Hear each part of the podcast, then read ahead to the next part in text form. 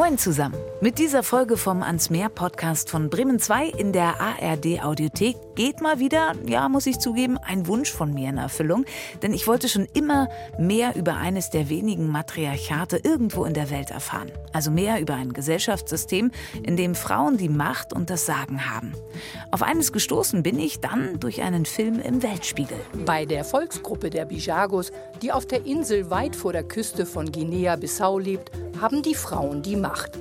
Sie sind das Oberhaupt der Familie und über allen stehen die Königinnen. Und schwupps haben wir uns die Autorin des Films, ARD-Korrespondentin Caroline Imlau, eingeladen, um mehr über dieses System und das friedliche Leben auf der Insel Orango in Westafrika zu erfahren. Und natürlich auch, um bei euch wieder die Meerlust und Sehnsucht zu wecken. Es ist halt tropisch, es ist wunderschön gelegen, weiße Sandstrände, also wirklich Bilderbuch. Seid ihr bereit für ein neues Meerabenteuer hier bei Ans Meer? Geschichten zwischen Wasser und Land? Dann geht's los. Mein Name ist Katharina Gulaikow und ich freue mich, dass ihr auch heute wieder mit dabei seid. Ein herzliches Hallo zur Korrespondentin der AD in Nairobi, Caroline Imlau. Moin! Moin, moin. Ich habe deinen Film im Weltspiegel gesehen, Guinea-Bissau, das Matriarchat auf Orango, und war sofort begeistert. Zum einen, weil mich das Thema Matriarchat wahnsinnig interessiert, weil es auch so selten geworden ist. Und zum anderen, weil es uns natürlich wieder in ein Land bringt, in dem man jetzt nicht ständig ist. Als du das Thema angegangen bist, war es da die Insel Orango, die dich angezogen hat oder das Thema Matriarchat? Na, ich meine, das ist schon eine Kombination aus beiden. Wir sind ja hier in Nairobi für sowohl Ost- als auch Zentral, aber eben auch Westafrika zuständig. Und so ein exotischer Ort reizt mich natürlich in jeder Hinsicht. Dann fangen wir mit dem Ort doch einmal an. An der Küste Westafrikas gelegen, Orango, eine Insel von vielen Inseln vor Guinea-Bissau. Wie sieht's aus da? Ja, vielleicht beschreibe ich sogar erstmal, wo das ganz genau liegt, denn ich, ich musste auf der Karte gucken, wenn ich ganz ehrlich bin, wo Guinea-Bissau liegt. Der nördliche Nachbar ist der Senegal, im Süden Guinea und dieses Archipel, zu dem Orango gehört, du hattest es gerade schon erwähnt, besteht aus 88 Inseln und ist über 100 Kilometer von der Hauptstadt Bissau entfernt. Da kann man sich dann schon vorstellen, dass das eben auch nicht so leicht ist, dann dahin zu kommen. Und wie es aussieht, das ist halt tropisch, ist wunderschön gelegen, weiße Sandstrände, also wirklich Bilderbuch. Erst kommt man an Mangrovensümpfen äh, vorbei, wenn man zu dem ersten Ort oder dem Hauptort äh, geht, Itikoga, der Hauptort. Und der Weg vom Strand, das ist eigentlich ein Sandweg, fast so eine Sandpiste, sehr staubig. Und alleine, um in diesen Ort zu kommen, das ist schon mal über einen Kilometer. Also da hast du wirklich das Gefühl, du bist am anderen Ende der Welt, oder? Absolut, das kann man wohl sagen. Ja. Ist ja auch nicht so leicht, dann dahin zu kommen. Ne? Also genau. von Europa ist es vielleicht sogar einfach. Als ehemalige portugiesische Kolonie gibt es Direktflüge von Lissabon. Aber von hier aus, von Nairobi aus, mussten wir über Addis Abeba in Äthiopien, dann Togo, die Hauptstadt Lomé und dann von da aus über Dakar zum, zum Senegal, die Hauptstadt, ist dann erstmal nach Guinea-Bissau. Also das war eine 20-stündige Reise für uns. Boah, dann und dann waren wir erst am Festland. Ah, okay. Und dann dauert es noch weiter und dann geht es wahrscheinlich mit Booten weiter, oder? Anders gibt es ja keine Ja, Booten, so groß ist die Auswahl eigentlich nicht. Okay. Es gibt einmal in der Woche eine Fähre, wenn man das so nennen darf, so ein wirklich sehr zusammengezimmertes Holzboot, was recht überfüllt ist. Da will man sich gar nicht ausmalen, was passiert, wenn da mal ein Unglück passiert. Mhm. Und dann kann man sich kleine Schnellboote mieten, das ist aber nicht ganz billig. Und ansonsten gibt's natürlich auch schon mal Fischerbötchen. Also jeder, der zu oder von der Insel will, nutzt jeden Transport, der in Bootform irgendwie vorbeikommt. Denn ja, so einfach kommt man da eben auch nicht regelmäßig weg. Wenn es nur einmal die Woche die Möglichkeit gibt und du es ja schon sagst, man kommt da nicht so schnell hin und zurück, dann kann ich mir vorstellen, die Menschen, die dort leben, haben noch das Glück, würde ich sogar sagen, so ein bisschen abgeschiedener zu sein und werden nicht von Touristenmassen überrannt, oder? Richtig, also es gibt eine Lodge, die ist aber zurzeit geschlossen. Vielleicht ist diese, dieser Tage dann irgendwann wieder offen, aber es sind ja nur ein paar Zimmerchen. Und ansonsten, es gibt so ein Touristenboot, was dieses ganze Archipel abfährt. Ganz ehrlich weiß ich nicht mal, ob die überhaupt in Orango halten, denn da gibt es touristischere Inseln als nun gerade Orango. Also das große Privileg, das wir in unserem Job ja oft haben, dass wir an Orte und in Situationen kommen, in die nicht jeder reinkommt. Du kommst da also an, an diesen besonderen Ort, hast dich natürlich intensiv vorbereitet. Was war dein erster Eindruck? Ja, also erstmal fiel mir auf, dass die Menschen unglaublich viel reden auf Orango. es gibt viel zu diskutieren. Das, ja. äh, ich meine, ich muss gestehen, ich kann ja die Sprache natürlich nicht verstehen. Die sprechen Bijago.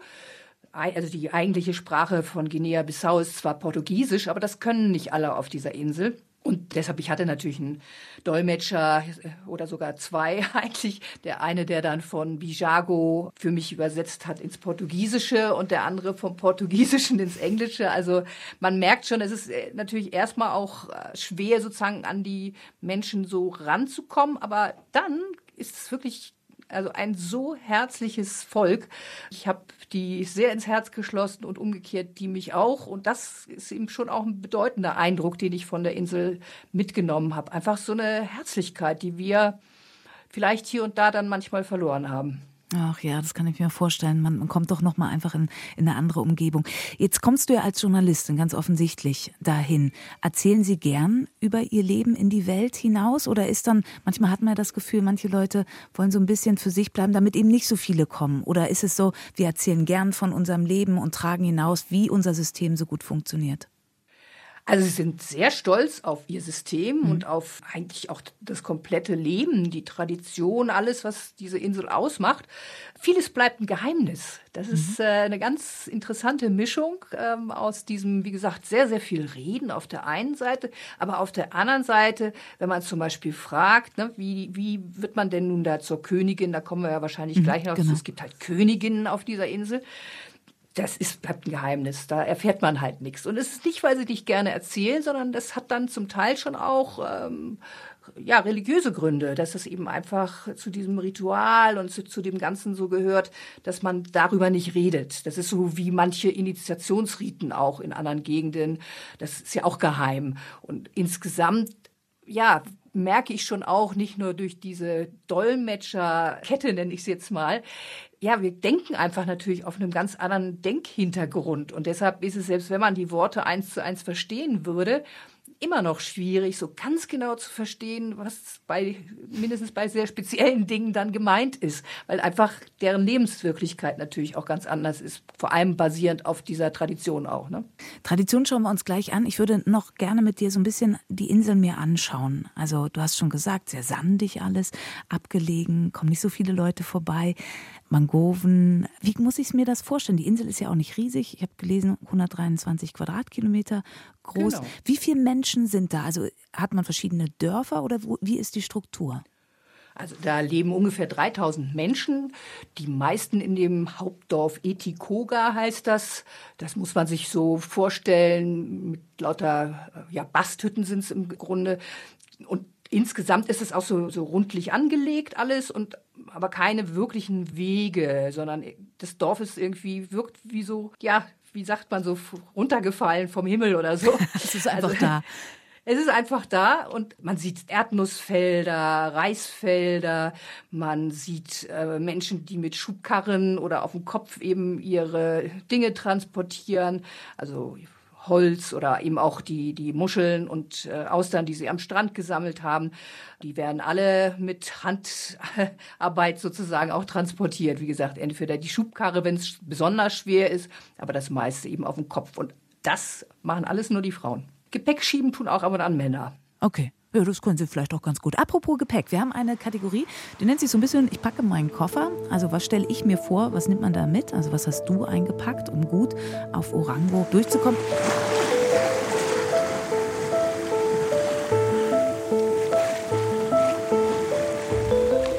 Ich würde wieder denken, das ist bestimmt wahnsinnig warm. Also hast du was Luftiges, vielleicht ein bisschen längere Kleidung, um dich auch zu bedecken. Würde ich sagen, das hast du mitgenommen. Stimmt oder stimmt nicht? Ja, das stimmt. Also ich habe mitgenommen auch vor allem eine lange Hose, die so eine schnell trocknende Hose, weil wir sind ja auch zu diesen Nilpferden gegangen, die es da äh, in den mhm. Lagunen gibt. Und da läuft man also fast bis zum Knie durch so Wasser.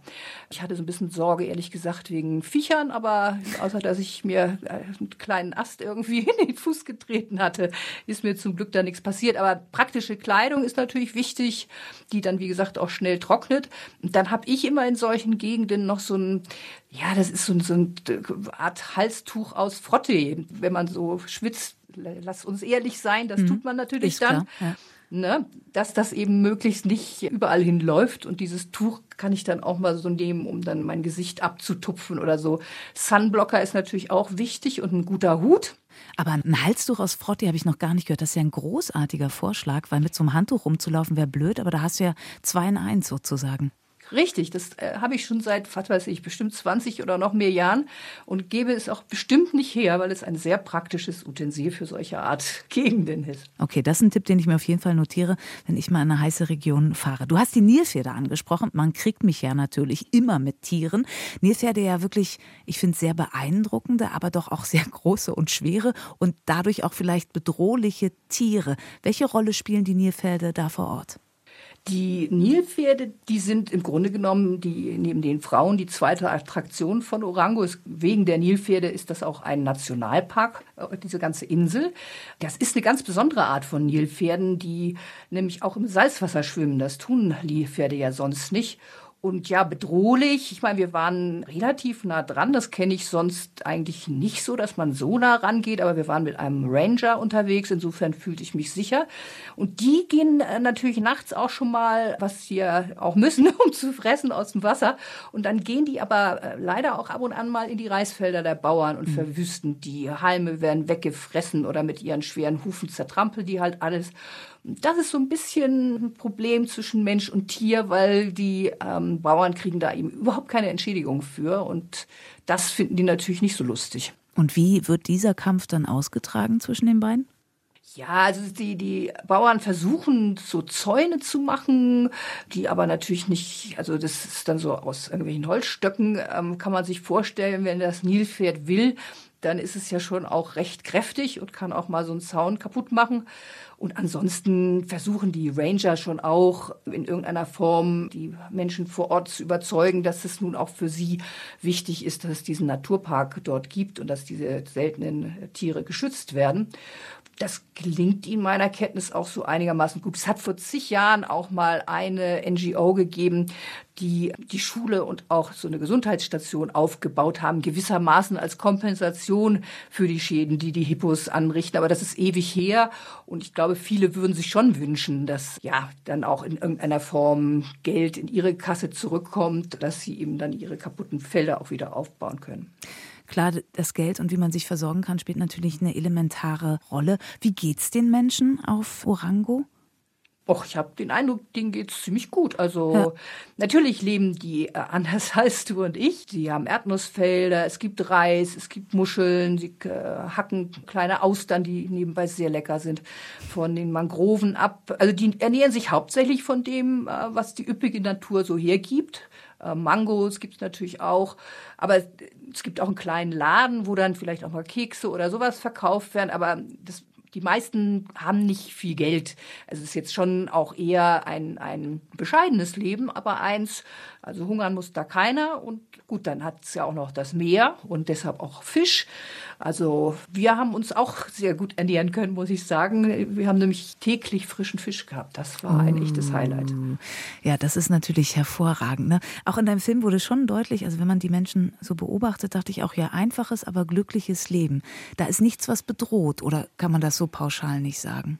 Also ich habe jetzt erstmal nichts entdeckt, allerdings war ich ja auch nur ein paar Tage da und äh, ob jetzt beispielsweise Klimawandel dann da auch ein Thema ist, damit mhm. habe ich mich gar nicht beschäftigt. Also das kann ich überhaupt nicht beurteilen, ob da vielleicht auch der Meeresspiegel steigt oder ob es da viele Stürme gibt, habe ich jetzt ehrlich gesagt auch nicht recherchiert. Also es aber jetzt von dem, was ich gesehen habe, vielleicht gibt es auch einen Grund, dass der Ort so in der Mitte von der Insel ist und nicht direkt am Wasser. Das könnte eben ja sein, dass es dann auch schon mal stürmt oder sowas. Mhm.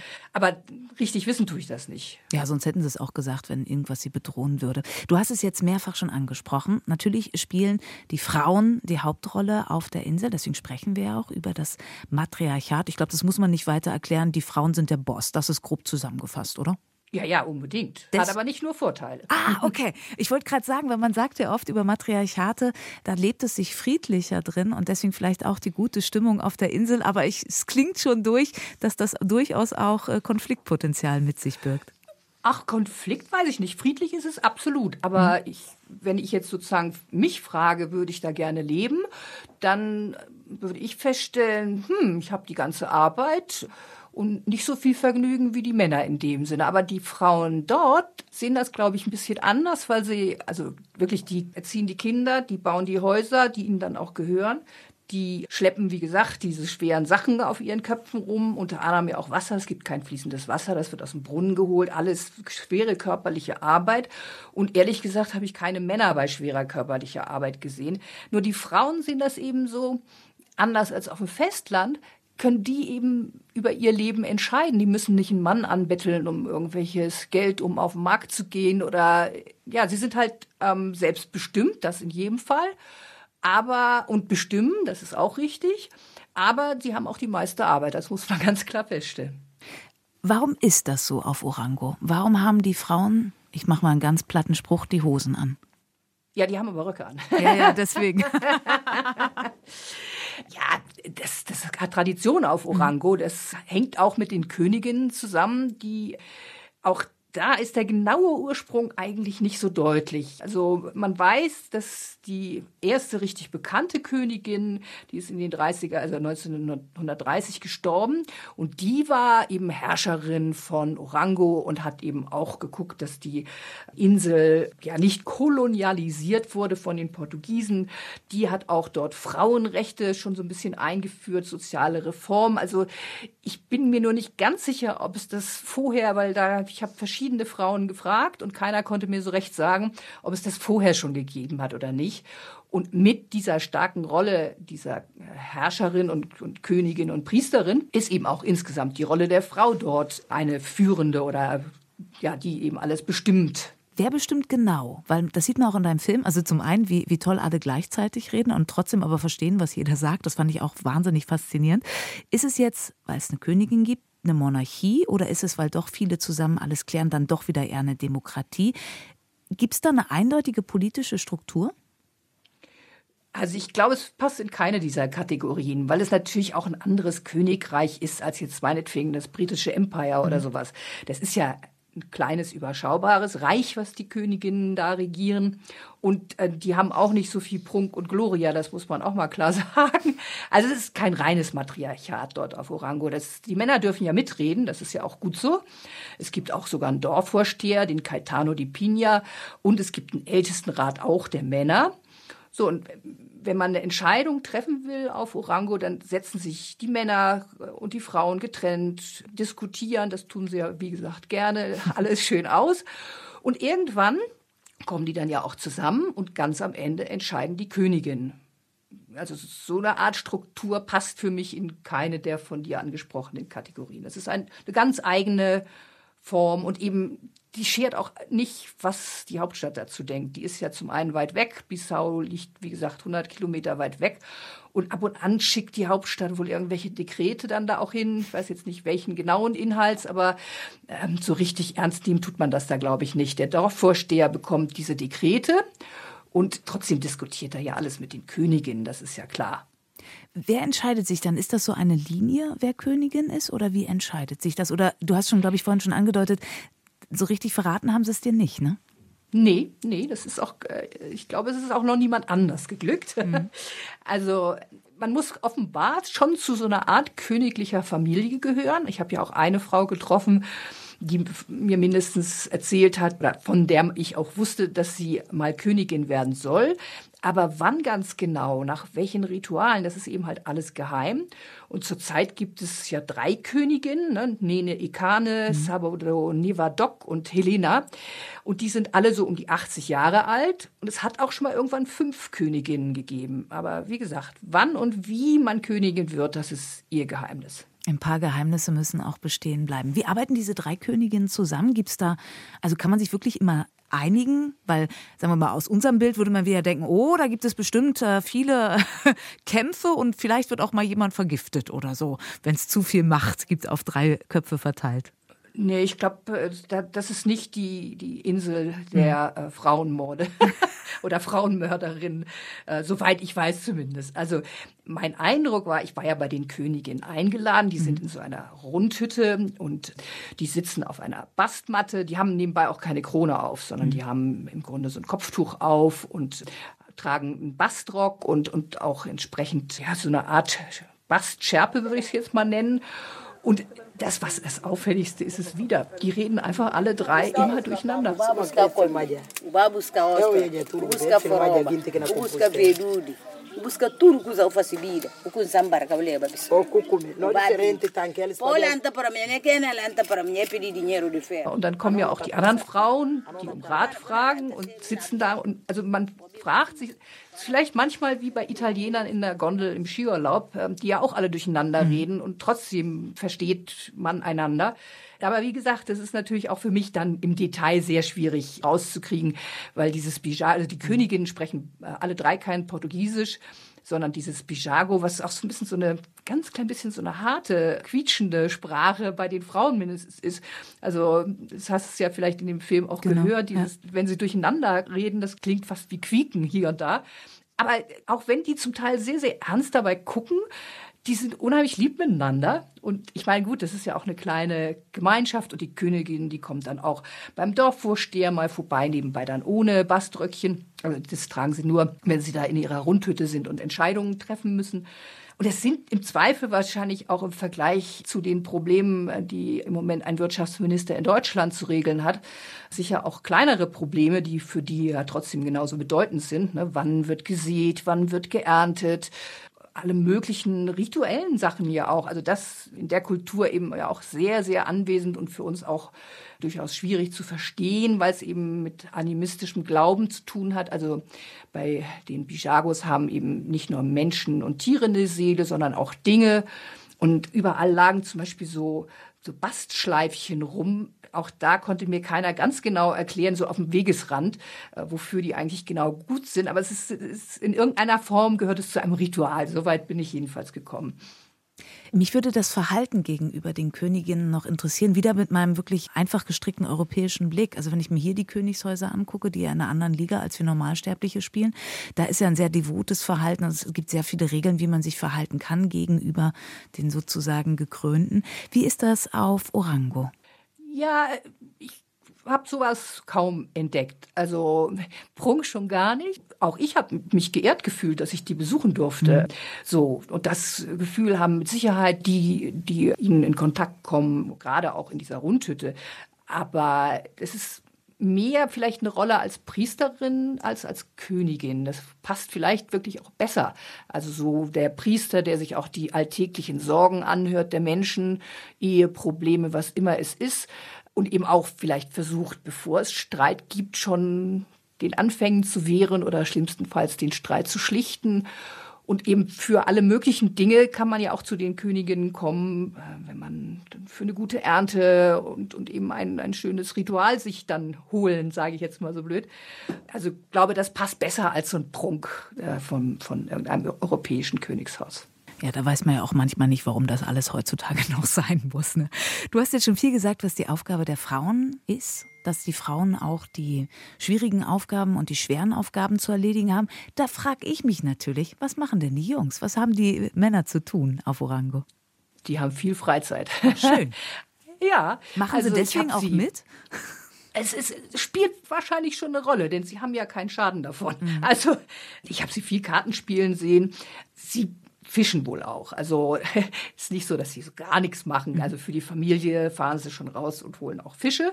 Das ist traditionell Männersache man sah auch Männer, die äh, durchaus mal ein Kind geschaukelt haben oder sich auch mal kümmern. Also so, gibt auch Männer, die schon mal, zum Beispiel unser lokaler Dolmetscher, der hat ein Erdnussfeld und da arbeitet der dann auch schon mal. Also ist jetzt nicht so, dass sie nur Freizeit haben, aber so, so die Hauptlast, würde ich schon sagen, haben die Frauen. Aber wenn ich mir überlege, also wenn ich mich da versuche hineinzuversetzen und denke, ich könnte die Entscheidung treffen, dann würde ich ja auch sagen, hey Männer, ihr müsst auch was machen, weil ja durchaus auch körperliche Vorteile da sind. Warum passiert das nicht auf Orango? Warum haben die glaube, Männer so viel frei? Ach, okay weil ich habe das mehrfach gefragt hm. und da hieß es immer nur, also Donna zum Beispiel war eine Frau, die mich die ganzen Tage da immer wieder auch kurz besucht hat und da haben wir immer so ein bisschen, die war eigentlich eine für mich wichtige Informationsquelle, weil sie eben auch Englisch ein bisschen sprach, das war schon mal ganz gut und die hat mir dann eben auch erzählt, ja, sie, sie, sie will gar nicht mit einem Mann drum kämpfen. Also ich stelle mir das so vor, wie, wie auch in mancher Ehe ja in Europa. Warum soll ich jeden Tag drum kämpfen, dass der Mann die Wäsche weglegt und nicht irgendwo ne, so rumschlunzt? Dann mache ich es doch lieber gleich. So, das ist so die Haltung, glaube ich. Also, dass man eigentlich den Männern vielleicht auch gar nicht so viel zutraut, war mein Eindruck. Und dass man deshalb ganz zufrieden damit ist, dass man ja, eben dann wenigstens auch machen kann, wie man es selber möchte. Das erinnert einen natürlich gleich, weil Matriarchat würde man ja als erstes denken, feministisches System. Das klingt jetzt eher für feministische nee. Falle, ist gar nicht so, oder? Ja, nee, feministisch ist da gar nichts dran. Ach Wahnsinn, aber es ist ein guter Einklang miteinander. Du hast aber auch angesprochen den Dorfvorsteher. Also es gibt schon auch mal mhm. jemand, der was tun darf. Warum ist der Dorfvorsteher ein Vorsteher und keine Vorsteherin? Das ist eine gute Frage. Ich glaube wegen der Parität. Ach, okay. Die ist dann doch da. Ja, also der Dorfvorsteher, den gibt es nicht so lange, wie es die Königin gibt. Der ist, glaube ich, eher auch so ein Einzug der Moderne. Also so bei aller Liebe zur Tradition kommt schon auch so was bisschen Modernes natürlich auf die Insel. Das hat ja auch dann was Gutes. Solarpanels kommen ja auch. Warum nicht auch ein bisschen Macht hat der ja nicht. Der darf mitreden. Ne? Okay. Manchmal reicht das ja auch. Nach welchem Recht wird denn geurteilt? Du hast gesagt, alle sprechen sehr viel miteinander. Wird da viel aus dem Bauch heraus, also aus der Weisheit des Lebens entschieden? Oder gibt es ein festgeschriebenes Recht, auch vom Festland? Du hast ja gesagt, die Hauptstadt fühlt sich weit weg an. Wird da auch nach geltendem Recht auf Guinea-Bissau gehandelt und danach Sachen vollzogen? Also ich kann nicht beurteilen, ob jetzt zum Beispiel irgendwelche Dekrete, die aus der Hauptstadt kommen, wirklich im Alltag dort so eine große Rolle spielen. Was sollen das für Gesetze sein, frage ich mich. Klar, die Gesetze gibt's, dass man Naturschutz, äh, dieser Naturpark ist ja ein Nationalpark, also das geht dann von der Hauptstadt aus und an die Regeln, die die Ranger da haben, muss man sich halten. Die kommen ja auch dann ab und an von der Hauptstadt mal vorbeigefahren und gucken da nach dem Rechten.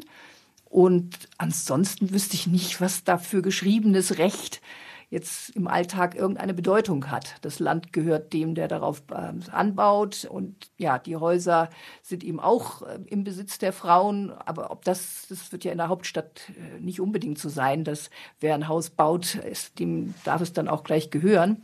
Also ich vermute mal, dass es kein in dem Sinn geschriebenes äh, Orango-Recht gibt, sondern nur geschriebenes Recht von Guinea-Bissau, was immer das dann für diese Insel bedeutet. Jetzt warst du ein paar Tage da, hast einen Eindruck oder einen ansatzweise einen Eindruck davon bekommen, wie das Leben vor Ort ist. Würdest du sagen, dass die Leute, ich meine, du warst ja schon echt in, in, vielen Teilen der Welt und auch in vielen Teilen Afrikas und es ist ja ein sehr diverser Kontinent, dass die Menschen dort glücklicher sind aufgrund des Systems? Das hatte ich schon den Eindruck, ja. Ist natürlich, wie gesagt, es ist ein einfaches Leben, mhm. aber auf den allerersten Blick denkt man, die gucken aber hier und da ernst. Aber im Grunde genommen hatte ich schon den Eindruck, dass auch viel gelacht wird und eben auch ja, allein wenn die Königin Nena dann den Dorfvorsteher besucht, die, die, die nehmen sich alle viel Zeit. Es hat so was Gemütliches irgendwie. Ich will jetzt auch nicht zu romantisch tun. Das hat man natürlich gerne, wenn man so ein einfaches Dorfleben sieht und eben auch diese schöne Natur drumherum. Aber alles in allem habe ich schon den Eindruck, dass die einigermaßen glücklich sind. Und wie viel, sagen wir mal, Technologisierung kommt an auf so einer Insel? Also die Welt bewegt sich ja weiter. Wie viel landet davon oder ist es wirklich irrelevant? Wir leben hier unser Leben. Nee, nee, irrelevant äh, natürlich nicht. Strom hat man da auch gerne und es mhm. gibt halt äh, Solarpanels, aber gibt keine Straßenbeleuchtung oder so etwas, sondern das ist, wenn für die Häuser oder eben gekocht wird, auch immer noch auf ganz normalem offenem Feuer. Das sind wenig jetzt in dem Sinn moderne Dinge. Handys sieht man überall, aber das ist ja auch in ganz Afrika mhm. vielleicht sogar noch verbreiteter als in Europa, weil es ja dann auch vorher kein Festnetz gab hat man irgendwie einen Riesenmarkt natürlich schnell entdeckt. Aber es sind eher auch jetzt sind nicht so die ganz Hightech-Dinger, äh, sondern eher so die einfachen kleinen Telefone. Das hatte ich aber bei fast allen dann auch gesehen. Wer weiß auch, ob uns das so weiterbringt, wenn man immer jeden Trend mitgeht ne? und unser Leben doch immer nur anstrengender wird. Ich möchte auf ein Thema schauen, was ich finde sehr relevant ist, die Liebe an sich. Nur ist ja auf so einer Insel, ist wie auch wenn wir hier auf einem Dorf leben, so die Auswahl, sagen wir mal jetzt nicht riesengroß. Bleibt man unter sich oder wie, wie funktioniert da sozusagen der Heiratsmarkt? Ja, also weitgehend bleibt man unter sich. Ich, äh, ich habe verschiedene Sachen vorher gelesen über auch die Partnerwahl. Ich hatte den Eindruck, dass manches davon überholt ist. Also da scheint mindestens nach dem, was mir die Frauen erzählt haben, ähm, schlicht so zu sein, dass die Frauen sich den Mann aussuchen und dann die Eltern jeweils zu den Eltern des Auserwählten gehen, um äh, ne, dann um, um die Hand anzuhalten oder wie man das dann auch genau nennt. Ähm, und die Frauen können aber auch, wenn sie beschließen, der gefällt mir nicht mehr, den Typen auch vor die Tür setzen. Da so so viel stimmt. Aber ich hatte auch gelesen, dass Frauen auch noch Liebhaber haben und dann irgendwie Teller mit Essen vor die Tür stellen als Anwerbeversuch das, das habe ich jetzt nicht so bestätigt gefunden. Was schon so ist, wie ja in vielen Gegenden Afrikas, Männer dürfen auch mehrere Frauen haben. Ah, das ist auch kein Problem. Aber Frauen mehrere Männer dann wahrscheinlich nicht, obwohl sie sagen, wo es lang geht? Ja, mindestens hat man mir nicht bestätigt, dass okay. sie. Also wie gesagt, sie können ja einen vor die Tür setzen und mhm. sich dann sich vielleicht, wenn sie jemanden finden, sich einen neuen suchen. ja. Das geht. Und im richtigen Leben wird es doch sicher trotzdem irgendwo mal Liebhaber geben. Also, ja. aber das habe ich natürlich nicht selber recherchieren können. Du hast vorhin angesprochen, spielt natürlich das Meer auch Rolle. Wie sollte es auch anders sein, wenn man auf einer Insel ist? Wie hat man das so im alltäglichen Leben wahrgenommen? Die frische Brise, die über die Insel weht oder der Geruch von salzigem Wasser. Welches Meergefühl ist bei dir auf Orango eingetreten? Ja, es ist natürlich ein besonders schönes Meer, mhm. weil es, wie gesagt, dazu den weißen Sandstrand und die Palmen mhm. gibt. Ist ja schon ein bisschen anders als Ostsee. Nicht, nichts gegen die Ostsee, ne? aber, aber ja, die, die Menschen leben mit Ebbe und Flut, denn nur bei Ebbe können sie ihre Muscheln sammeln und eben auch die kleinen, das sind ganz kleine Austern, super lecker nebenbei, hatte ich glaube ich vorhin schon mal kurz gesagt, mhm. die sie da von den Mangroven, das sind ja so Wurzeln, die äh, in den Sand reingehen und nur bei Ebbe liegen die frei und dann hacken die mit so einem riesenlangen Messer die Austern da ab. Ich habe auch Männer tatsächlich mal mit Fischen aus, also vom Meer kommen sehen. Die, die gehen dann eben ähm, auch mit so einer losen Leine. Da ja, ist ja keine richtige Angel, sondern mhm. irgendwie. So eine Route ja, oder sowas. Ja, so, so, ein kleines, einfaches Teil, mhm. also Stöckchen hätte ich fast gesagt, mit, mit einer Schnur dran. Und dann kommen sie wieder und laufen so in kleinen Gruppen durchs Wasser und kommen zum Strand zurück und haben dann halt ihren Fisch gefangen.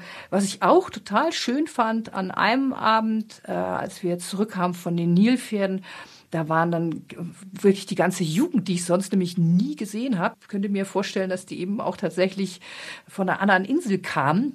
Die tanzten da zu so einer Musik aus so einer Art Ghetto-Blaster. Und das war echt, das war total schön zu sehen. Das war so richtig Party-Feeling am Strand. Das hatte ich vorher und nachher an keinem der Abende so gesehen. Da sah man eher auch ältere Frauen dann, die, wie gesagt, vom Muscheln sammeln kamen oder eben auch Kinder, die im Meer schwimmen. Also das ist schon, das Meer spielt natürlich für diese Insel eine wahnsinnig wichtige Rolle, weil es ja ohne das Meer da auch kein Leben gäbe. Ich möchte noch mal, weil wir bei der Nahrungsquelle Meer ja auch gerade waren, nach den Austern fragen. Die isst man dann wahrscheinlich ultra frisch direkt aus dem Meer. Ist es das köstlichste, was du je probiert hast? Oder ist das übertrieben? Ist das nur meine Vorstellung jetzt? Also ich selber bin von Natur aus kein großer Austern-Fan, muss ich mal dabei sagen. Und das, was an denen lecker war, war, dass sie eben eher wie Muscheln äh, geschmeckt haben. Also nicht ganz so glibberig, um es mhm. mal so zu sagen. Ach, Und, lecker. Ähm, mein allerleckerstes, was ich da gegessen habe, war ein Barracuda, frisch aus dem Meer. Mm. So was Köstliches. Also ich esse gerne und viel Fisch. Mm. Komme ja eigentlich gebürtig auch aus Hamburg, nicht? Jo. Aber so einen leckeren Fisch habe ich vorher noch und nachher leider dann natürlich auch nicht noch je gegessen. Ach, lecker, ja. Ich, es läuft mir im Mund zusammen und da sind wir bei meiner Lieblingskategorie.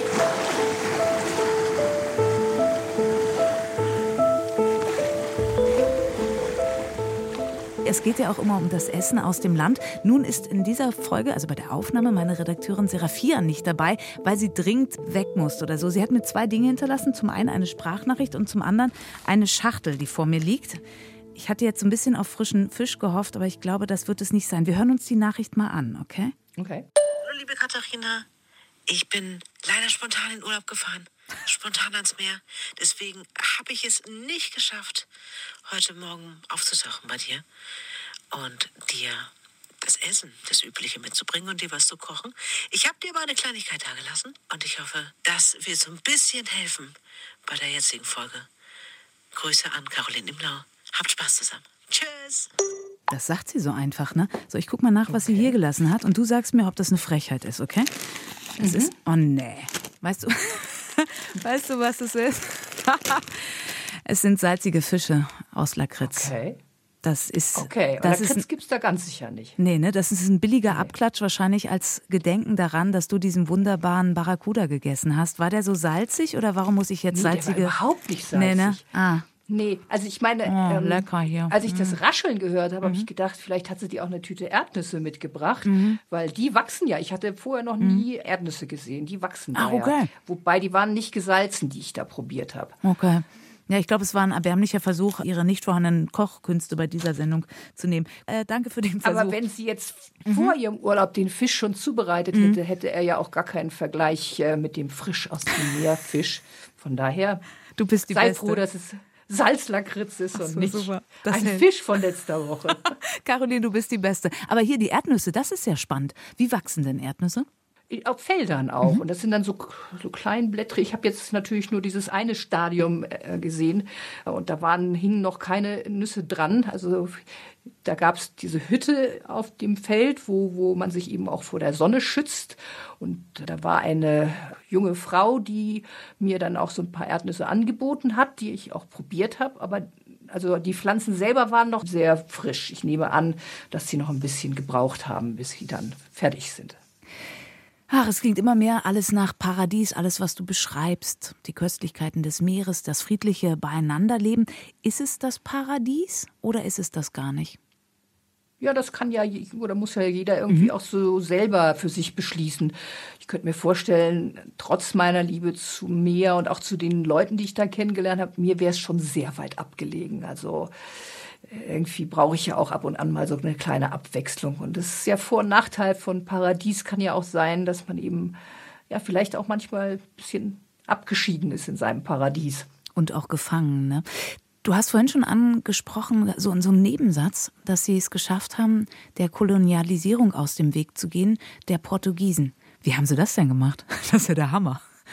Ja, Königin Okinka Pampa. Ich sag dir, die mhm. muss richtig super gewesen sein. Es gibt auf ihrem, die, die sterblichen Überreste von ihr sind ja auch da auf der Insel in diesem Dorf Etikoga ja, in so einer heiligen Hütte äh, aufbewahrt. Und an der Tür, das ist so eine Holztür, sieht man sie mit einem Speer in der Hand.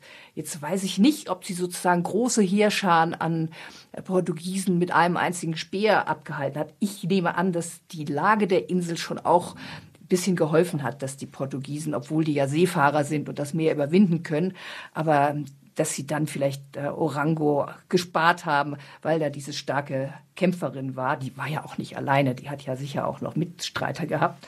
Aber in jedem Fall muss das eine sehr mutige Frau gewesen sein, die auch eben, wie gesagt, äh, handfest den Portugiesen sich entgegengestellt hat. Aber wie viele auf sie getroffen sind oder wie viele sie abgewehrt hat, darüber habe ich nichts gefunden. Oder wie schnell sich rumgesprochen hat, ah, da gehen wir lieber nicht hin. Die Ladies wollen da was anderes machen, so geht das nicht. Genau, das hat vielleicht auch mit der Religion natürlich dann zu tun, ne, wenn dann irgendwie der Fluch über dich kommt. Ich weiß nicht, was da ganz genau am Ende den Ausschlag gegeben hat. Die Schlacht um Orango ist in keinem Geschichtsbuch, was ich gefunden habe, zu finden. Und die Einwohnerinnen und Einwohner erzählen nicht alles und da behalten viel als Geheimnis. Was glaubst du, wie lang kann so ein, also ich weiß, das ist eine sehr spekulative Frage, aber von deinem subjektiven Eindruck, ist das ein System, was auch noch länger überleben kann? Ja, als System ganz sicher. Die Frage ist halt, ob und wie die jungen Menschen, die ich, wie gesagt, ja, ich habe viele kleine Kinder gesehen und eben dann ältere, aber die Jugend, das war jetzt aber auch nicht mein Recherchethema, mhm. Äh, die scheint mir vielleicht doch auch in Teilen abzuwandern, wo sie können, obwohl natürlich gerade der Kontrast zur Hauptstadt Bissau, die ja korrupt ist bis unter die Schädeldecke, das sieht man der Stadt eben auch an und dieses ganze Land Guinea-Bissau ist ja auch eins der instabilsten auf der ganzen Welt. Also so viel Putschversuche, wie es da gegeben hat, kann man kaum zählen. Zuletzt im Februar. Und ja, dass die Herrscher da alle recht korrupt sind. Der jetzige wollte dann das Parlament auflösen, weil er fand, das Parlament ist korrupt. Also ich weiß nicht, ob man gerade wegen des Kontrasts zu der Hauptstadt und eben dem Land, zu dem Orango ja eigentlich auch gehört, ob es nicht deshalb genau auch so eine Chance gibt. Ich habe in der Hauptstadt Bissau, das war auch ganz interessant, viele Leute gefragt, ach, erkennen Sie den Orango? Und ja, ja, kannten viele und eben auch, dass da die Frauen die Macht haben. Und dann habe ich mal so gefragt, ja, wer das, hätten Sie da nicht auch mal hier in, äh, in der Hauptstadt was Gutes dran? Und da haben mir wirklich selbst Männer gesagt, ja, das wäre echt mal klasse, weil dann würden wir vielleicht auch mal hier vorankommen und die Dinge geregelt kriegen. Also insofern kann so ein, so ein System, denke ich, auch wenn es spekulativ bleibt, natürlich auch noch eine Weile bestehen. Ach, wahnsinnig spannend. Ich habe noch eine Frage, die mir gerade so in den Kopf gekommen ist, weil ich immer so den kleinen, ich weiß, der hinkt ein bisschen, aber den kleinen Vergleich habe, wie so ein Dorf auch hier auf dem Land. Da ist man ja sehr für sich, auch in manchen Dörfern noch. Aber wenn jemand von außen reinkommt, dann ist das schwierig. Kann man hinziehen nach Orango, wenn man jetzt sagt, ich will nicht mehr in einer korrupten Hauptstadt sein, ich komme jetzt mal zu euch? Oder ist die Gemeinschaft so gefestigt, dass da für Externe gar kein Platz ist? Also ich weiß es natürlich nicht sicher. Ich mhm. weiß nur, dass generell eben bei auch Umzügen von anderen Inseln schon auch bestimmte Rituale und eben auch, ich sag mal, so eine Art Probezeit da wohl gefragt ist. Also, also einfach jetzt da ein Häuschen bauen, also vor allem jetzt hier so als besten noch westlicher Aussteiger, glaube ich, ist jetzt nicht möglich, sondern wenn, sind das schon eher auch ernsthafte Bemühungen von Leuten, die dann da richtig auch sich in die Gemeinschaft einfügen wollen. Und jetzt weiß ich nicht, ob äh, jeder von uns nun unbedingt da äh, so schnell ankommen könnte. Aber wie gesagt, von Nachbarinseln, da gibt es schon auch einen Austausch. Die sind ja auch zum Teil äh, in Sichtweite. Also das wäre schon komisch, wenn das völlig abgestoppt bliebe. Ja, an uns habe ich gar nicht gedacht. Ich glaube, wir sind mal gar nicht so fähig, uns so gut anzupassen an andere tolle Systeme. Deswegen die Frage, ist es das, ich weiß, wir haben da eigentlich schon drüber gesprochen, aber ich will noch mal so einen Strich drunter machen. Hast du das Gefühl, ist es besser als eine patriarchale Gesellschaft, was da auf Orango passiert? Ja, das ganz sicher. Also nicht nur, weil ich mich da wohl gefühlt habe mhm. und eben auch sehr akzeptiert gefühlt habe. Aber ich habe sehr zufriedene Menschen da erlebt, äh, Männer wie Frauen und auch die Männer, die sprechen ja im äh, wirklich stolz geschwellter, äh, geschwell, geschwellter Brust von ihren Königinnen, dass die ihm die Sache so gut zusammenhalten und dass sie auch natürlich einen gewissen Stolz darauf haben, dass sie weit über die Grenzen ihrer Insel hinaus sogar schon bekannt sind wegen der, der Frauen. Also ich habe äh, insgesamt einen positiven Eindruck, auch wenn man, wie gesagt, keine Sozialromantik da machen sollte. Es ist ein einfaches Leben, was die Leute leben, aber ein offenbar auch sehr friedliches. Was hast du mitgenommen für dich persönlich? Also was hast du gelernt auf Orango? Ich habe gelernt, dass es vielleicht trotzdem es nervig sein kann, manchmal doch auch ganz gutes Dinge auszudiskutieren. Vielleicht auch müde zu diskutieren. Manchmal hatte ich den Eindruck, dass das eher auch, ach komm, dann, dann mach mal so, wie du denkst, weil es jetzt dann auch genug war, darüber zu reden. So, also einfach auch dem anderen zugeben können, dass er vielleicht auch so ein klein bisschen Recht hat oder Recht bekommt, wie auch immer, und ausdiskutieren. Das schien mir ein gutes Mittel. Also du kehrst zurück nach Orango. Ja, wenn ich das mal so einfach könnte, ja. 20 Stunden Reise mhm. nimmt man nicht jeden Tag auf sich. Aber vielen, vielen Dank, dass du uns ein bisschen mitgenommen hast auf diese sehr exotische, matriarchal geprägte Insel Orango an die Küste Westafrikas. Herzlichen Dank, Caroline Imlau. Ja, schönen Gruß nach Deutschland. Danke dir vielmals. Der ans Meer Podcast von Bremen 2 heute zu Besuch auf der Insel Orango im Atlantischen Ozean in Westafrika. Hat's euch gefallen? Dann abonniert uns in der ARD Audiothek bei Apple Podcast, bei Spotify oder wo ihr sonst gute Podcasts hört und verpasst keine Folge. Wünsche und Vorschläge für andere Sehnsuchtsorte am Meer, die wir hier näher besprechen sollten, könnt ihr mir gerne unter dem Stichwort ans Meer schicken. Entweder eine Nachricht über den Bremen 2 Instagram-Account oder eine Mail an bremen2 at radiobremen.de. Passend zu dieser jetzigen Folge ist mein Podcast-Tipp natürlich der Podcast der Kolleginnen und Kollegen des Weltspiegels, wo ihr Geschichten wie die aus Orango auch zum Hören erleben könnt.